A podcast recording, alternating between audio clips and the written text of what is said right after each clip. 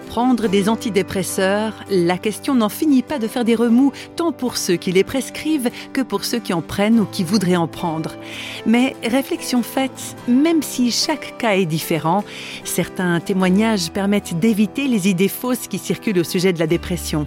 Celui de Jane Mayer, par exemple, qui s'est battue pendant 27 ans contre cette maladie. Cette fringante sexagénaire d'origine britannique raconte son histoire dans un livre intitulé Je prends des antidépresseurs, Dieu merci. Et pour Jane, l'expression Dieu merci prend tout son sens car effectivement, Dieu a quelque chose à voir dans son histoire. Depuis je ne sais pas quand, Dieu fait partie de ma vie, mais pendant bien des années, quand j'étais enfant, c'était sans vraiment le connaître, mais c'était instinctif, je dirais. Et puis j'ai entendu parler de Jésus-Christ pour la première fois à l'université. Et c'est là que, en lisant l'évangile de Jean, que Jésus est, pour ainsi dire, euh, sorti des pages à ma rencontre. Je ne peux pas l'expliquer autrement. Euh, et puis depuis, euh, voilà, je chemine avec lui.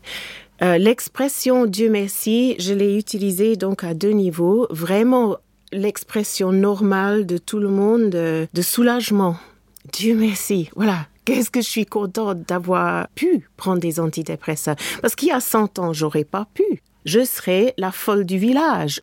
Donc, il y a ce niveau-là, mais j'ai voulu le dire aussi, Dieu merci, grâce à deux personnes de chaque côté de la Manche. Donc, une personne de mon pays natal, l'Angleterre, une autre personne, en fait, de la famille de mon mari, qui m'ont les deux dit, sans se connaître, Jane, arrête de te demander quand tu pourras arrêter ces sales antidépresseurs et dis merci à Dieu pour ces médicaments.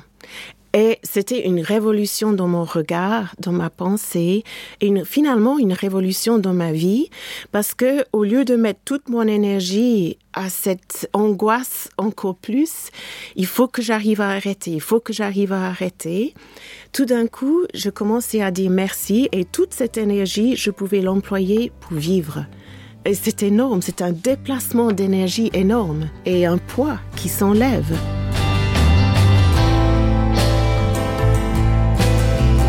Depuis qu'elle a pu trouver les bons antidépresseurs, Jane a donc retrouvé un équilibre et une énergie bienfaisants, illustrés dans son livre par le dessin d'un pot brisé avec la légende suivante Cassé mais pas pour la poubelle. Explication.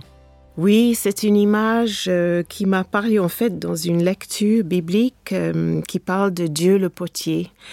L'idée, c'est que non seulement je suis pas pour la poubelle, mais Dieu me remet ensemble on voit la trace de là où j'étais brisée. Ça s'enlève pas, mais je suis de nouveau utile. Je peux même être belle parce que Dieu a une façon de décorer qui fait que bah, la faille fait partie du dessin. J'ai découvert que quand on souffre de quelque chose et qu'on découvre qu'on a une faille, ça nous rend plus proches des autres. Et tout d'un coup, on devient sensible des failles et des souffrances des autres et on peut mieux être à côté d'eux au lieu de les confronter, ce qui aurait été euh, ma façon par défaut.